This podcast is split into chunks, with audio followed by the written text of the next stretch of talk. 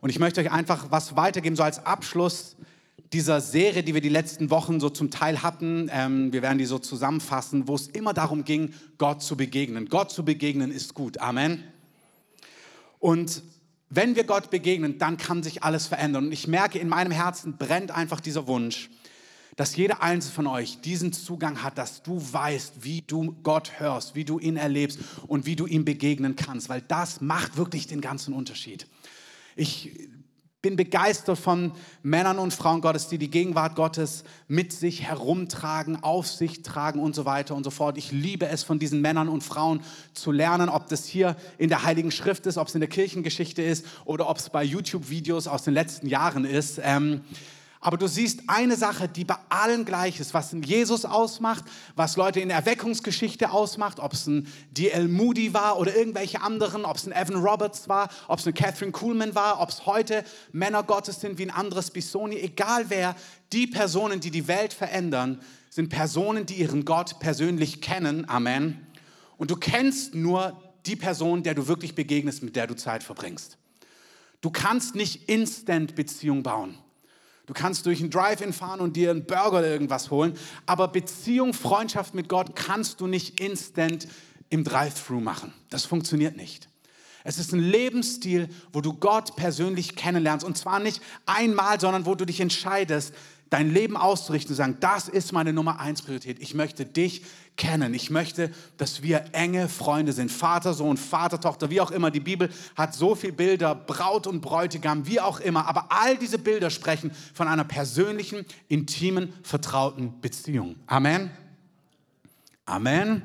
Amen. Es ist viel zu gut dafür, dass wir das so leise entgegennehmen. Ähm, bei Mose heißt es an einer Stelle, dass wenn er in dem Zelt der Begegnung war, das ist im Alten Testament, war es ein reales Zelt, was das Volk Israel aufgebaut hat. Das war ein Symbol für unsichtbare Realitäten. Und wenn Mose dort war, dann kam die Herrlichkeit Gottes in Form einer Wolke.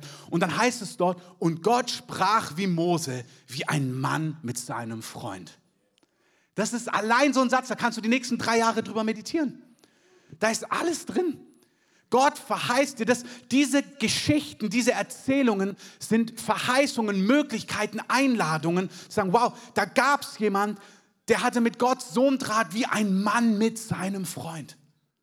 Im Hohelied, das ist so eine Liebesdichtung im Alten Testament, was man auf verschiedene Dinge ähm, auslegen kann, Salomon und seine Braut oder Gott und das Volk Israel. Aber man kann dieses Hohelied der Liebe, so eine, eine Dichtung, ein poetischer Text über eine Beziehung zwischen Mann und Frau, was für auch Paare und so weiter gilt. Man kann es aber auch verstehen. Und so ist es gedacht, dass Jesus zu seiner Braut im Ganzen aber auch zu dir spricht.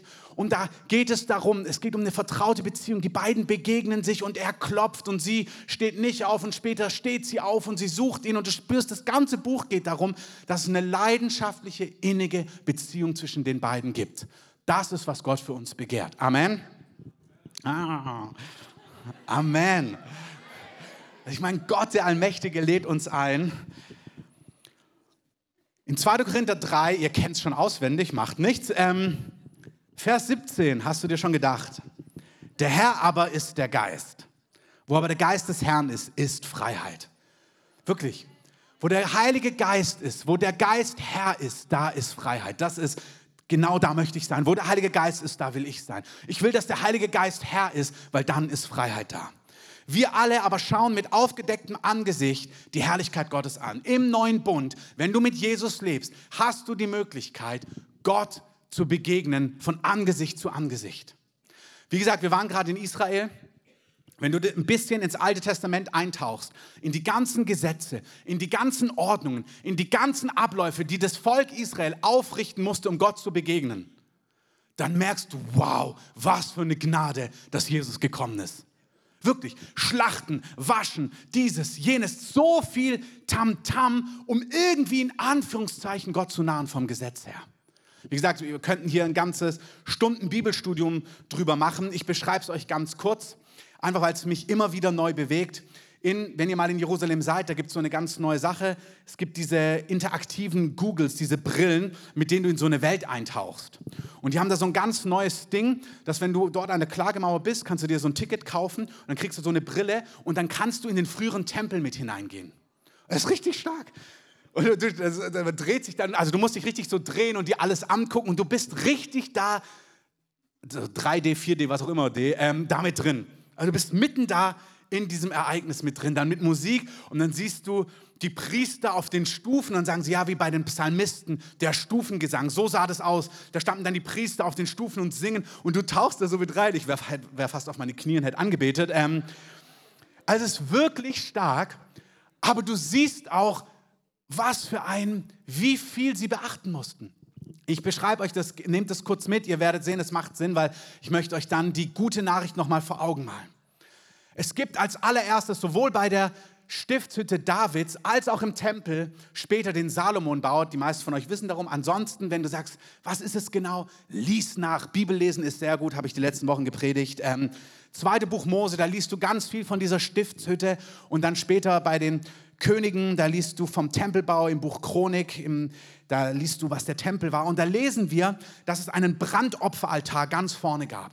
Da wurden die Tiere geschlachtet, da wurde Blut vergossen, damit Gerechtigkeit möglich war. Das heißt im Hebräerbrief, ohne Blutvergießen gibt es keine Gerechtigkeit. Das heißt, sie mussten täglich dort Tiere, Tiere schlachten und genau schlachten, Haut abziehen, dann das musste verbrannt werden, das musste damit gemacht werden, das musste rausgenommen werden. Ich erspare euch jetzt die ganzen Bibeltexte. Ähm, nicht, weil sie falsch sind, aber sie sind so, wo du denkst, okay, also so lebendig klingt es jetzt nicht. Aber das sind die ganzen Anweisungen, was sie machen mussten. Dann mussten sie dieses verbrennen, dann mussten sie Blut nehmen, dann mussten sie es auf die verschiedenen Dinge sprengen und so weiter und so fort. Dann gab es ein Wasserbecken, wo sie sich waschen mussten, die Priester, verschiedene Waschungen, Füße, Hände und so weiter und so fort.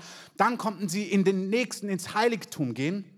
Dort war dann ein Räucheraltar, wo Rauch, Weihrauch ähm, entzündet worden ist. Dann gab es dort einen Leuchter, wo verschiedene Öle drin waren mit sieben Armen. Da musste genau definiert werden, welches Öl da wie reinkommt, wie es nachgefüllt wird und so weiter, wie die Oliven gepresst werden. Alles im Detail. Dann gab es da Brote, die auf verschiedene Arten und Weisen gebacken worden sind und so weiter und so fort. Stell dir mal den ganzen Tamtam -Tam vor, damit du Gott begegnen kannst.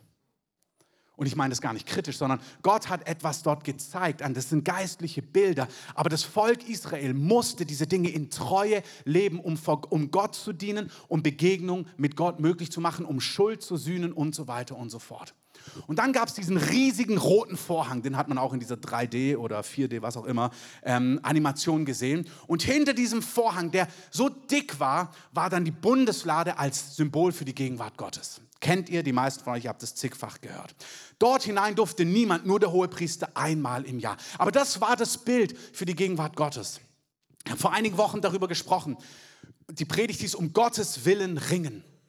Wenn du die, ne, die, Antwort Gottes brauchst auf eine konkrete Frage, auf Führung und du weißt nicht genau, was sagt Gott dazu, dann denken wir uns oft die Dinge durch in unserer Seele, in unserem Verstand, in unseren Gefühlen und wir wir durchdenken uns das. Aber im Alten Testament haben wir gelesen, dass bei der Bundeslade, dort wo die Bundeslade ist, dort waren zwei Engel auf dieser Bundeslade, diesem goldenen Kasten. Wenn du jetzt nicht weißt, von was ich spreche, hör dir die Predigt nochmal an. Und da sagt Gott im Alten Testament, dort zwischen den zwei Engeln, dort werde ich zu dir sprechen. Das heißt, Gott sagt, in meiner Gegenwart, das ist eine Symbolsprache, dort wo ich bin, Dort werde ich zu dir reden. Dort werde ich dich führen. Dort werde ich dir Dinge sagen. Dort werde ich dich verändern und so weiter und so fort. Das ist das Bild im Alten Testament. An dieser Stelle bekommst du Führung. An dieser Stelle wirst du verwandelt in sein Abbild, sagt das Alte Testament. Das Alte Testament sagt, durch diese Herrlichkeit, wenn wir sie erleben, werden wir geheiligt. Also du wirst rein, du wirst frei und so weiter und so fort. Aber es konnte im Alten Testament niemand wirklich dorthin gehen. Und dann gab es so ein paar Ausnahmen, Männer und Frauen, die Gott kannten, die ganz eine persönliche Beziehung zu ihm gehabt haben. Das klammer ich jetzt aus, aber Mose hat ganz persönlich mit Gott gesprochen und David hat ganz persönlich mit Gott gesprochen. Das war der alte Bund und jetzt sind wir in einer neuen Zeit und alles, was Jesus getan hat, der unter Gesetz geboren worden ist. Das heißt, Jesus war geboren unter Gesetz, er musste all das auch erfüllen, er hat unter diesen Gesetzmäßigkeiten gelebt. Er aber war gesandt, einen neuen, einen besseren Weg für uns zu schaffen. Es ist enorm wichtig. All das im Detail ist richtig, ist heilig, ist gerecht und gut. Aber der Hebräerbrief, und ich sage euch nicht die ganzen Stellen jetzt, lest ihn euch mal durch, der ist richtig gut. Der Hebräerbrief sagt uns, es ist ein alter, ein unvollkommener Bund. Dieser alte Bund, den die Juden bis zum heutigen Tag haben, Dieser Bund vollendet nichts. Das war nur ein Schatten, das war symbolhaft für das Eigentliche, nämlich dass du und ich Gott wirklich begegnen können sollen. Amen. Paulus schreibt, hey, wir sind in einem neuen Bund und jetzt können wir Gott anschauen und wenn wir ihn anschauen, werden wir verwandelt in sein Abbild. Habt ihr die letzten Wochen von mir hundertmal gehört, ich sage es aber nochmal. Wenn du ihn anschaust, wirst du wie Jesus. Wer möchte werden wie Jesus? Amen, richtige Antwort. Was heißt es werden wie Jesus? Ich möchte wie Jesus sein, dass wenn ich irgendwo hinkomme, dass kein Dorf, keiner, der im Dorf krank ist, krank bleibt. Das ist bei Jesus passiert. Ich sehe so viel Menschen in meinem Umfeld, Dinge, wo wir merken, Mann, Gott hat etwas ganz anderes verheißen. Ich möchte, dass sein Reich in Kraft hereinbricht. Amen. Ich möchte jemand sein, durch den das geschieht und Gott hat uns verheißen. Im Neuen Testament heißt es, dass du und ich, die wir an Jesus glauben, die gleichen Werke wie er tun werden, also alles, was er getan hat, Heilung, Befreiung, Erneuerung und größere Werke. Wer ist letztens über Wasser gelaufen? Wer hat letztens Brot vermehrt? Das war bei Jesus nicht mal, das war Standard. Es heißt, dass die Bücher der Welt seine Taten nicht sammeln könnten. Also wenn irgendjemand denkt, oh, ich fühle mich ganz gut, jetzt solltest du dich richtig schlecht fühlen. Ähm, Im Sinn von, wow, da ist ja so viel mehr. Die Bibel kennt zwei Wahrheiten. Wir sind dankbar und immer hungrig nach mehr. Wir feiern, was schon da ist. Ich bin dankbar für jede Berührung, jedes Heilungszeugnis, alles Übernatürliche, was wir erleben, was gut und was viel ist. Julia, danke für alle Zeugnisgottesdienste. Lasst uns ihr mal einen Applaus geben, dass sie die ganzen Zeugnisse sammelt. Das ist wunderbar. Gott tut reale Dinge durch dich, durch mich, durch uns. Wunderbar. Preis dem Herrn. Herr, aber es gibt so viel mehr.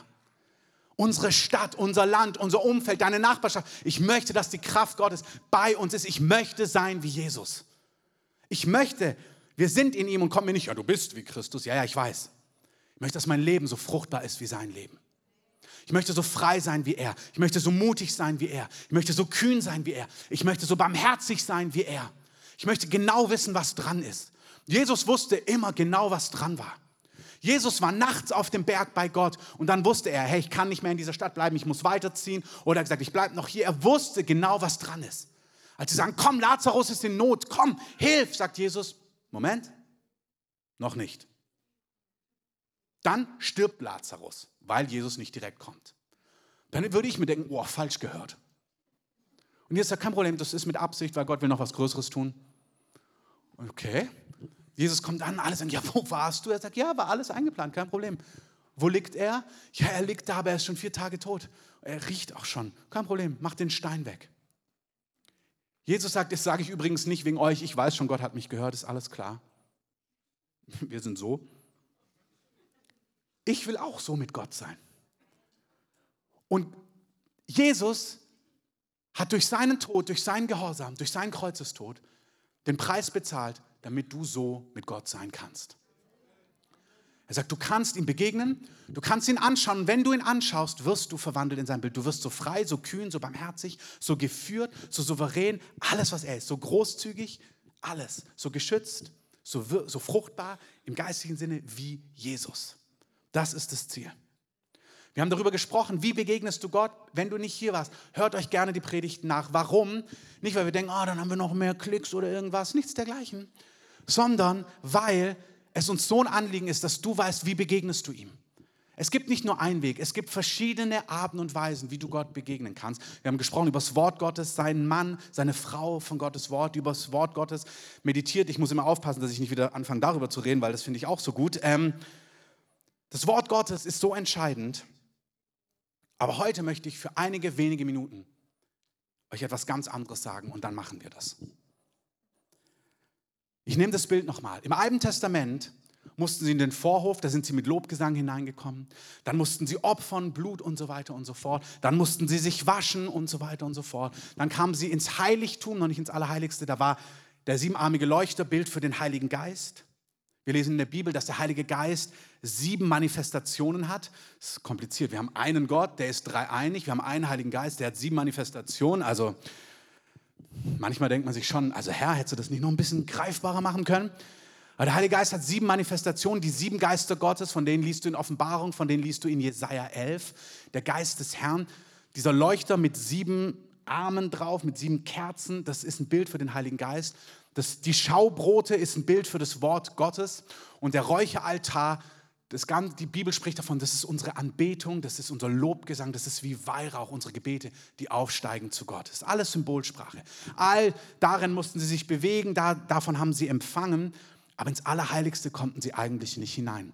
Aber dort im Allerheiligsten, wo Gottes Gegenwart ist, wo seine Herrlichkeit ist, dort wirst du verwandelt. Hör zu, du wirst nicht im Vorhof verwandelt, in diesem Bild. Du wirst nicht auf dem Weg nach Jerusalem verwandelt. Du wirst nicht auf irgendeiner Pilgerreise verwandelt. Du wirst auch nicht beim Opferaltar, wo Blut vergossen worden ist, verwandelt. Du wirst nicht verwandelt, wenn du Waschungen machst. Du wirst nicht beim siebenarmigen Leuchter verwandelt, nicht bei den Schaubroten und nicht beim Räucheraltar. Verwandelt, Transformation, Erneuerung findet statt im Allerheiligsten, dort, wo du ihm begegnest. Im Alten Bund, und wenn du heute mit Juden, ich hatte super Gespräche ähm, mit Leuten an der Klagemauer, das ist für sie unmöglich. Das ist ihre Sehnsucht, die die Propheten von ferne gesehen haben. Aber wir dürfen es leben. Und es ist wie, stell dir vor, jemand hat alles bezahlt dafür. Was für ein Privileg, aber auch was für eine Möglichkeit, aber auch was für eine Verantwortung, dass wir das leben, was uns ermöglicht worden ist. Amen. Das heißt, Verwandlung findet im Allerheiligsten statt. Einige Bibelstellen schreibt sie euch gern mit auf. Wenn ihr sie nicht mit aufschreibt, werden wir auf der Homepage auch wieder das Skript haben, dann könnt ihr sie euch nachlesen oder auch ähm, gemeinsam durchgehen in den Hauskirchen. In Hebräer 10, Vers 19, da heißt es, da wir nun Brüder, ich füge hinzu, und Schwestern, durch das Blut Jesu Freimütigkeit haben zum Eintritt in das Allerheiligste. Wir haben Eintritt, er hat diesen Weg, denn er, die, Entschuldigung, den Weg, den er uns eröffnet hat, als einen neuen und lebendigen Weg durch den Vorhang, das ist durch sein Fleisch und einen großen Priester, das ist Jesus über das Haus Gottes, so lasst uns hinzutreten mit wahrhaftigem Herzen, in voller Gewissheit des Glaubens, die Herzen besprengt und damit gereinigt vom bösen Gewissen und den Leib gewaschen mit reinem Wasser. Okay, nochmal. Der Autor des Hebräerbriefs sagt, dass wir durch Jesus einen Weg durch diesen Vorhang hindurch haben, direkt ins Allerheiligste, wo Gott ist. Das ist unmöglich im alten Bund. Und er sagt, und wir sind, bildlich gesprochen, gereinigt mit Wassern, besprengt mit Blut, aber nicht, weil wir an diesem Altar wirklich waren, wo Blut besprengt worden ist, nicht, weil wir aus diesem Messingbecken Wasser genommen haben, sondern durch das Wort Gottes, durch das, was Jesus getan hat, hat all das stattgefunden. Und was er sagt ist, du kannst mit reinem Gewissen kommen. Du kannst mit Freimütigkeit, das heißt unerschrocken ist das Wort, ohne Scham hinzutreten in die Gegenwart Gottes. Und zwar egal, wie du heute drauf bist. Egal, ob du Gott noch gar nicht kennst und so eine Last mit dir rumträgst an Schuld, an Versagen, an Gottlosigkeit. Gott bietet dir an, durch seinen Sohn, so wie du bist, in seine Gegenwart hineinzukommen. Wir verändern uns nicht, um zu ihm zu kommen. Wir kommen zu ihm, um verändert zu werden. Es ist wie, als ob, ja, das wissen wir, ja, leb es. Lebe es im Alltag. Lebe es, wenn du aufwachst und dich nicht so heilig fühlst, nicht so glorreich fühlst, wenn du wieder deinen Ausraster hattest oder merkst, Mann, ich kämpfe immer noch mit dieser und jenen Sachen. Egal, wo du stehst, du hast Zugang in die Gegenwart Gottes mit gutem Gewissen. Warum? Weil er den Preis für dich bezahlt hat. Amen. Jesus hat für dich bezahlt. Du bist durch das Werk von Jesus, wenn du Ja gesagt hast zu Jesus, wenn du das glaubst, bist du nicht nur gerecht, du bist gerecht und du bist sogar die Gerechtigkeit Gottes. Und es ehrt Gott, wenn du sagst, ja, ich komme. Wir denken manchmal, es ist edler, wenn wir uns grämen unserer Schuld und unserer Unvollkommenheit. Wir sollen sie nicht verstecken, wir sollen sie nicht negieren, Dinge, die wir bekennen und gar keine Frage. Aber du ehrst Gott, was Gott sucht, ist Glauben, Amen, Vertrauen. Wenn du sagst, Herr, du hast mich gerecht gemacht, du hast mich erkauft, ich bin gereinigt, meine Schuld ist vergeben, auch wenn ich auf dem Weg bin, auch wenn ich noch nicht vollendet bin, auch wenn ich noch nicht bin wie der Meister, so wie ich bin, komme ich mit Freimütigkeit, unerschrocken durch den Vorhang dorthin, wo du bist. Das ist dein Privileg. Amen. Hebräer 4, Vers 14.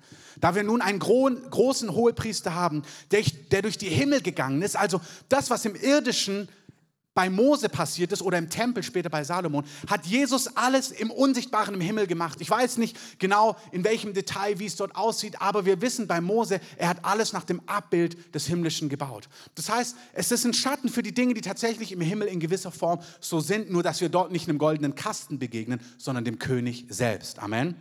Und Jesus ist als Opferlamm was geschlachtet worden ist, was sein Blut gegeben hat und so weiter, ist er hindurchgegangen ins Allerheiligste, dort, wo Gott ist und hat einen Weg gebahnt für dich und mich.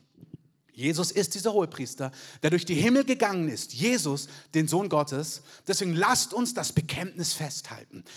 Der Hebräerbrief-Autor fordert uns auf, lasst uns das vor Augen halten. Erinnern wir uns gegenseitig daran. Das ist, was geschehen ist. Du hast Zugang in die Gegenwart Gottes. Und du hast nicht einen Hohepriester, der nicht Mitleid haben könnte mit deinen Schwachheiten. Du hast nicht einen Hohepriester, der sagt, hör mal zu, ich habe es geschafft, du kannst es auch schaffen. Du hast einen Hohepriester, der in allem, wie du versucht worden ist, der alle irdischen Kämpfe kennt, alle, alle, alle Versuchungen, alle Herausforderungen, alle Ablehnungen, allen Schmerz, alle Einsamkeit, alle sexuellen Versuchungen, alle Versuchungen von Macht, von Geld, von Rache, alles. Er kennt es alles. Er weiß, wie sich anfühlt. Er steht nicht irgendwie drüber. Er weiß, wie das Leben sich hier anfühlt. Amen. Er weiß es.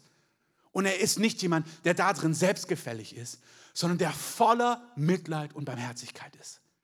Ich kenn, manchmal kennt man Leute, die gucken dich so an und sagen, stell dich nicht so an. Aber er ist nicht jemand, der sagt, stell dich nicht so an. Er sagt, ich weiß genau, wie es dir geht. Ich fühle mit dir. Ich habe Mitleid mit deinen Schwachheiten. Er wurde in aller, in gleicher Weise wie wir versucht, aber ohne Sünde. Er hat in allem wahrhaftig reagiert, nämlich indem er alles, was er hat, konsequent, jeden Schmerz, jede Hoffnungslosigkeit, jede Angst, jeden Mangel, jede Rachegefühle, jeden Schmerz, alles, was es gibt. Er hat nie gesündigt, er hat nie unvollkommen gehandelt, er hat immer den Weg zu Gott, er ist immer zu Gott gekommen, hat immer die Dinge dort abgelegt und hat Gnade empfangen. Und er sagt nicht, du, ich hab's geschafft, stell dich nicht so an, sondern er sagt, ich weiß, wie es ist, eifer mir nach. Ich habe einen Weg gebahnt und er sagt, lasst uns nun, das ist die Quintessenz, die Schlussfolgerung, lasst uns nun einmal mehr mit Freimütigkeit hinzutreten zum Thron der Gnade. Der Thron der Gnade ist im Allerheiligsten, hinter diesem Vorhang, wo wir Zugang haben, sagt er, hey, wenn du herausgefordert bist, hey, wenn du Schuld hast, wenn du Scham hast, wenn du Kämpfe hast, wenn du gebunden bist, so wie Jesus, der hohe Priester, der durch die Himmel gegangen ist, der in allem in gleicher Art und Weise wie du versucht worden ist, aber ohne Sünde, er ist zum Thron der Gnade gegangen komme mir nach, sagt Jesus, tu es mir gleich, folge mir nach. Ich habe dir ein Beispiel gegeben, lebe wie ich gelebt habe. Alles, was dich bewegt, mit allem, was du kämpfst, alles, was dich ausmacht, komm zum Thron der Gnade mit Freimütigkeit, Freimütigkeit, unerschrocken, ohne Scham, ohne Angst abgelehnt zu werden. Ich liebe es, wenn ich sehe, dass meine Kinder Mist gebaut haben und dann wissen, ja, sie stehen dafür gerade, aber sie wissen, sie können mir das sagen und sie, ich weiß, sie wissen, dass ich gerecht bin, dass es vielleicht sogar eine Konsequenz gibt, aber sie wissen, ich liebe sie. Sie sind unerschrocken, manchmal zu unerschrocken, ähm, aber lieber auf der Seite runterfallen. Ähm, mit Freimütigkeit zum Thron der Gnade kommen, damit wir Barmherzigkeit empfangen und Gnade finden zur rechtzeitigen Hilfe. Sag, komm bitte, komm, komm, komm, komm, komm ins Heiligtum, komm ins Allerheiligste, komm dorthin, wo der Thron der Gnade ist, wo Transformation ist, wo du verwandelt wirst. Nochmal, du wirst nicht am Brandopferaltar verwandelt, du wirst nicht am Waschbecken verwandelt, du wirst nicht beim goldenen Leuchter verwandelt, nicht beim Räucheraltar, nicht bei den Schaubroten. Verwandelt werden wie der Meister, du wirst wie der Meister im Allerheiligsten. Dort gibt es Barmherzigkeit, Mitgefühl, dort gibt es Gnade. Dieses Wort ist nicht nur Gnade im Sinn von, okay, Daumen hoch, ich vergebe dir das Wort Gnade ist auch Befähigung. Dort gibt es rechtzeitige Befähigung. Ich befähige dich, weiterzugehen. Ich befähige dich, zu überwinden. Ich befähige dich, zu vergeben. Ich befähige dich, was auch immer. Es ist eine Befähigung, eine übernatürliche, rechtzeitige Befähigung. Amen. Er sagt, hey, Lasst uns dieses Bekenntnis festhalten. Erinnert einander daran. Lasst uns anreizen, auch zu diesen guten Werken. Daniel aus Malawi hat es gut gesagt, auch anreizen, den Missionsbefehl zu erfüllen. Amen. Aber auch komm in seine Gegenwart. Lasst uns unser Zusammenkommen nicht versäumen. Epheser 2, Vers 6. Er hat uns auferweckt. Wenn du Ja gesagt hast zu Jesus, ist dein sündiger alter Mensch, der gottlos gelebt hat, mit Jesus gestorben. Du bist durch das Gesetz gerichtet worden, weil du schuldig bist. Und du bist durch das Gesetz dem Gesetz gestorben. Du bist schuldig, du hast den Tod verdient und Jesus hat ihn auf sich genommen. Du bist gerichtet, weil du schuldig bist. Punkt. Und jetzt bist du frei. Weil jetzt bist du auferweckt worden als die Gerechtigkeit Gottes. Ja, da ist Schuld und ja, Schuld hat Konsequenzen und ja, diese Konsequenzen wurden von Jesus bezahlt. Amen. Deswegen haben wir uns taufen lassen und mit ihm sind wir in den Tod gegangen. Mein altes Leben ist schuldig, ich bin ungerecht, da war Schuld, das hat eine Strafe gebraucht, sie wurde bezahlt. Und dann bin ich als neuer Mensch auferstanden, der schuldlos ist und gerecht ist, weil er von Jesus erkauft worden ist. Amen. Ich habe seine Gerechtigkeit empfangen. Das heißt, du bist mit ihm auferweckt und nicht nur das sondern er hat dich mitsitzen lassen in der Himmelswelt in Christus Jesus. Also im Geist, das sind diese Worte, wo man, wenn man sie manchmal liest, sich denkt, okay, wie genau meinst du das? Jesus sagt, wir sind in der Welt, aber nicht von der Welt. Du bist hier, du arbeitest, ich auch. Wir essen, wir trinken, wir fahren in Urlaub, was auch immer. Aber im Geist, deine eigentliche Identität, wer du bist, die Bibel sagt, wir sind ein Geist mit einer Seele in einem Körper, wenn du von neuem geboren bist. Du bist von, aus Gott geboren und im Geist dein Platz ist, du sitzt mit Christus an himmlischen Orten. Das heißt auch, wenn wir beten, wir beten nicht hoch und hoffen, dass Gott uns hört. Wir sitzen bei ihm und hören und beten, was er sagt, weil wir Autorität mit ihm haben. Das ist, was Christus getan hat. Das zu umarmen ist Glaube und Gott liebt Glaube. Amen. Es ehrt Gott total, wenn du die Dinge, die er sagt, wer du bist, was du hast, was er erworben hat, weißt und sie umarmst und sie glaubst. Amen. Das verändert Nationen. Amen. Wir sitzen mit ihm in der Himmelswelt. Du bist an diesem Ort. Das ist das Bild. Du sitzt sogar hinter diesem Vorhang. Du wohnst da. Du sitzt in Christus dort. Du bist dort. Und letzte Bibelstelle an der Stelle, Johannes 17. Jesus betet, Vater, ich will, dass die, welche du mir gegeben hast, auch bei mir sein, wo ich bin, damit sie meine Herrlichkeit schauen. Jesus, als er noch auf der Erde ist, ich sage, alle, die gläubig werden, hier meine zwölf Freunde, und dann alle, die durch sie gläubig werden, ich bete, dass sie dort sein, wo ich bin, damit sie meine Herrlichkeit anschauen. Jesus wurde jetzt am Donnerstag vor ein paar tausend Jahren ähm, in den Himmel entrückt, hat den Thron bestiegen und er betet, bevor er das macht, ich bete, dass ihr, die ihr an mich glaubt, dort seid, wo ich bin, damit ihr seht, was für eine Herrlichkeit ich habe.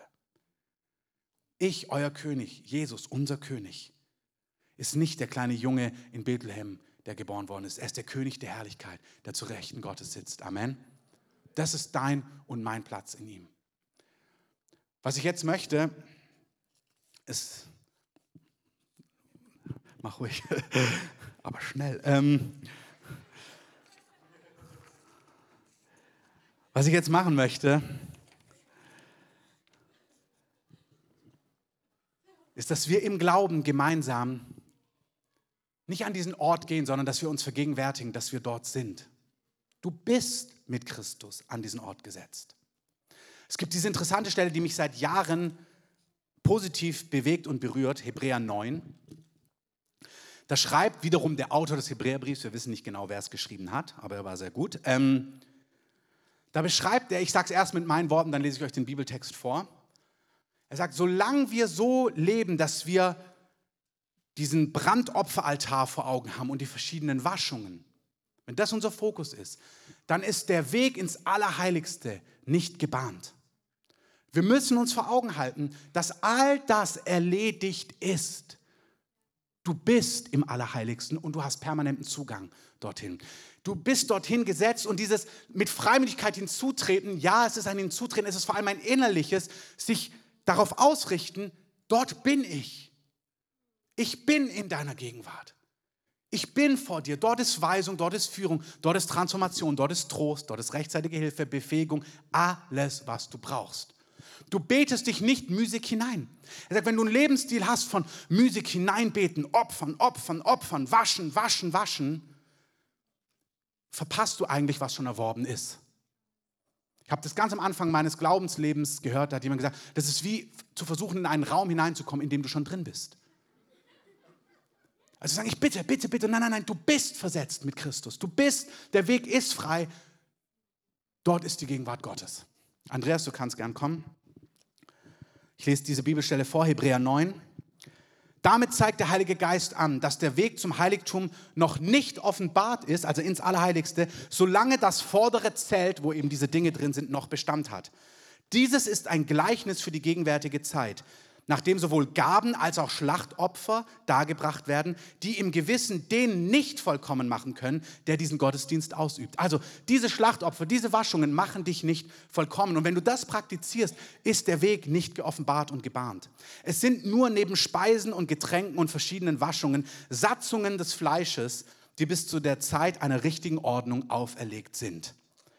Aber die richtige Ordnung ist durch Christus vollendet. Es ist vorbei. Wir sind nicht mehr in diesem alten Bund mit Waschungen und Opfer und so weiter und so fort. Durch das, was Jesus getan hat, unser Hohepriester, der durch die Himmel gegangen ist, haben wir Zugang in die Gegenwart Gottes. Ich möchte es damit beenden. Und zwar sage ich es jetzt gleich zu Anfang. Der Gottesdienst ist hiermit beendet. Ähm, das heißt, du kannst einfach, wenn du merkst, ich bin durch, nach Hause gehen, nach draußen gehen. Es gibt zwar draußen noch nichts, aber ähm, in einer halben Stunde wird es draußen auch Kaffee und Tee und Kekse und so weiter geben und wir müssen die Kinder entgegennehmen. Aber in der nächsten halben Stunde, genau, ähm, ist da draußen nichts. Aber wenn du merkst, ach, ich bin durch, ist wunderbar.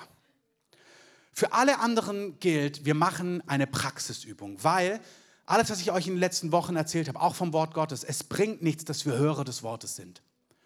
Es, ich möchte nicht, dass ihr Bibelstellen zitieren könnt und sagt, ja, Hebräer sagt ja, der Weg durch den Vorhang ist ja gebahnt ähm, und es bedeutet ja Folgendes, sondern die Frage ist, weißt du, wie es hinter dem Vorhang aussieht? Lebst du da?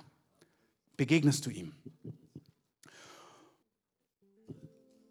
Und ich möchte den Fokus heute auf eine einzige Sache richten. Ich glaube an Anbetung. Ich glaube an Sprachengebet. Ich glaube daran, dass wir über das Wort Gottes meditieren. Das ist alles richtig. Wir spielen auch nicht das eine gegen das andere aus.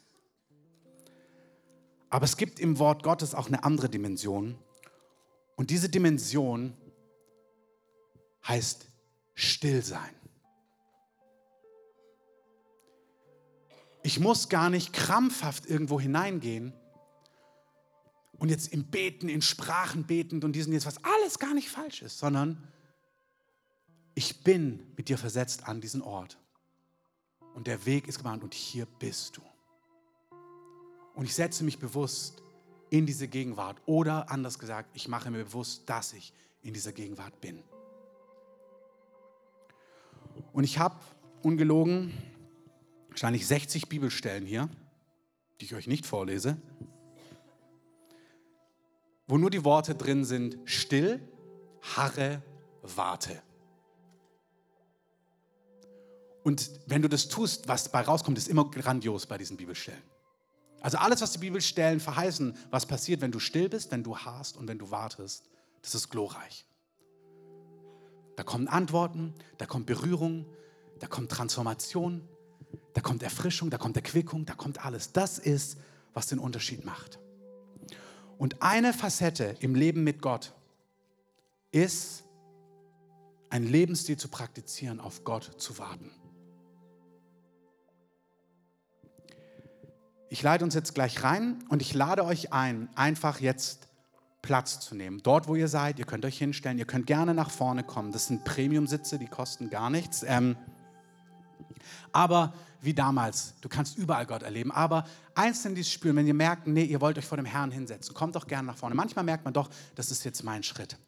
Wenn wir so dann in einer halben Stunde den Gottesdienst beenden, ähm, der Aufzug ist heute kaputt und wir müssen die ganzen Sachen runtertragen. Und das Aufbauteam, was alles hochgetragen hat, würde sich freuen, wenn ein paar starke Männer sich denken, wir packen mit an und tragen nachher einfach mit runter. Das wäre wunderbar. Habe ich gesagt an dieser Stelle?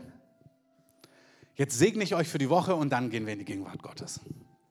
König Jesus, danke, dass du alles bezahlt hast. Und danke, dass egal was wir in unserem Leben getan haben, auch wenn du hier bist und viel Schuld mit dir rumträgst. Jesus hatte dich vor Augen, als er am Kreuz gestorben ist. Weil er möchte, dass du mit Gott versöhnt bist, dass deine Schuld getilgt ist, dass du ewiges Leben bekommst, Leben bei Gott. Und wenn wir das glauben, wenn wir das in unserem Herzen glauben, ich glaube, dass Gott für Mensch geworden ist und für mich am Kreuz gestorben ist. Und wenn wir dann mit unserem Mund bekennen, ich glaube das und ich nehme dieses Geschenk an und Jesus, du sollst mein Herr sein. Das heißt, du sollst der Chef in meinem Leben sein. Ich will dir nachfolgen. Zeig mir, was dir wichtig ist. Dann bekommst du ein neues und ewiges Leben. Herr, ich danke dir dafür. Und ich danke dir, wenn wir diese neue Schöpfung sind, wenn wir dieses neue Leben empfangen haben dass wir dann nicht nur ewiges Leben bekommen haben, nicht nur unsere Schuld ist vergeben, sondern wir haben ein Erbe empfangen. Und Teil deines Erbes ist, ist, dass du Zugang hast an den Ort, wo Gott selber ist, wo seine Liebe, seine Gegenwart, seine Weisung, seine Führung, seine Herrlichkeit ist. Und es ist an diesem Ort, wo wir verwandelt und transformiert werden. Kein Ohr hörte und kein Auge sah je einen Gott außer dir, der an dem handelt, der auf ihn harrt. Gott sagt, wenn du auf mich harrst, ja, in einem Kontext dran bleibst über Wochen und Monate, aber auch konkret sagst, ich nehme jetzt Zeit in meinem Alltag, nicht 20 Minuten, zwei Stunden. Wir haben darüber gesprochen, das Wort Gottes fangen wir zehn Minuten an. Wunderbar. Ich möchte einzelne von euch rufen, euer Leben auch umzustellen, heute anders betont, zu sagen, ich nehme in meinem Alltag zwei Stunden. Frühmorgens, nachts, mittags, wann auch immer. Man findet sie, glaub mir, auch mit einem vollen Tag und vielen Kindern. Du sagst, ich nehme mir zwei Stunden und ich komme vor dich und ich bin still vor dir. Ich trete bewusst ein in deine Gegenwart und dann warte ich, was du kommst. Das ist etwas, was wir praktizieren. Das ist etwas, was wir einüben.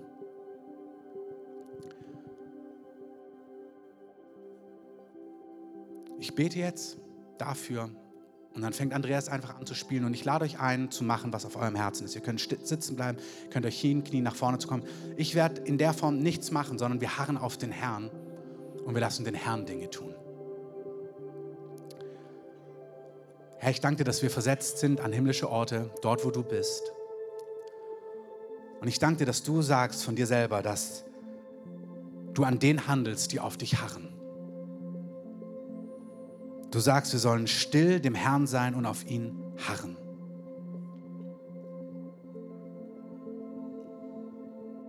Du sagst, wenn wir das tun, dann wirst du uns erhöhen, dann wirst du uns erhören, dann wirst du handeln. Und ich danke dir, dass du auf Glauben reagierst. Ich danke dir, dass wir hinter dem Vorhang sind, der Weg ist offen, wir sind dort, wo du bist. Dort, wo deine Liebe ist, der Thron der Gnade, rechtzeitige Hilfe. Barmherzigkeit, Weisung, Führung. Herr, ich danke dir, dass dort, wo du bist, auch himmlische Herrscharen sind, lebendige Wesen,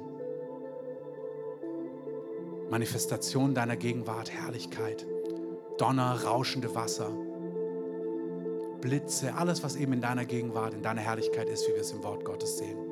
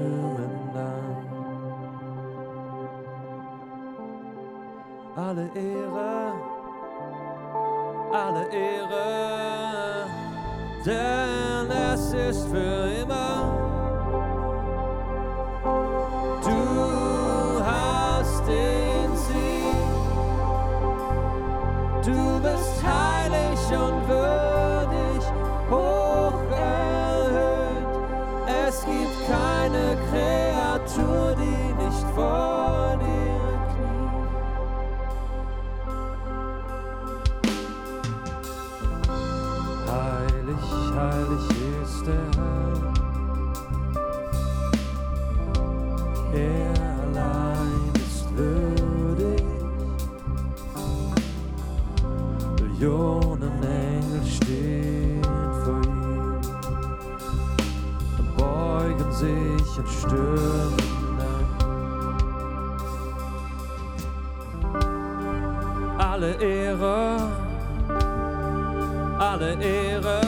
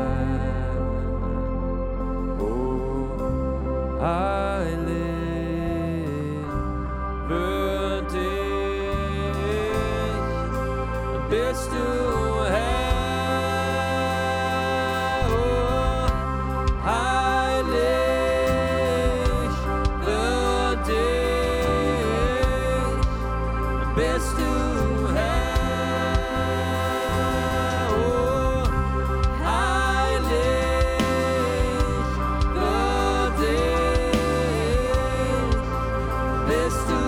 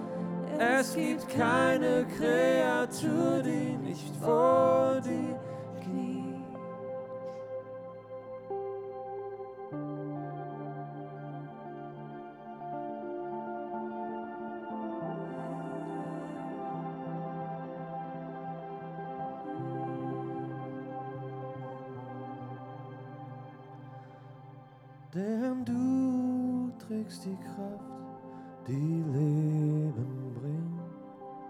Und du bist ein ewiger Brunnen. Und alles in mir ist gegründet in dir. Und ich weiß, ich bin gefunden. Und ich weiß, ich bin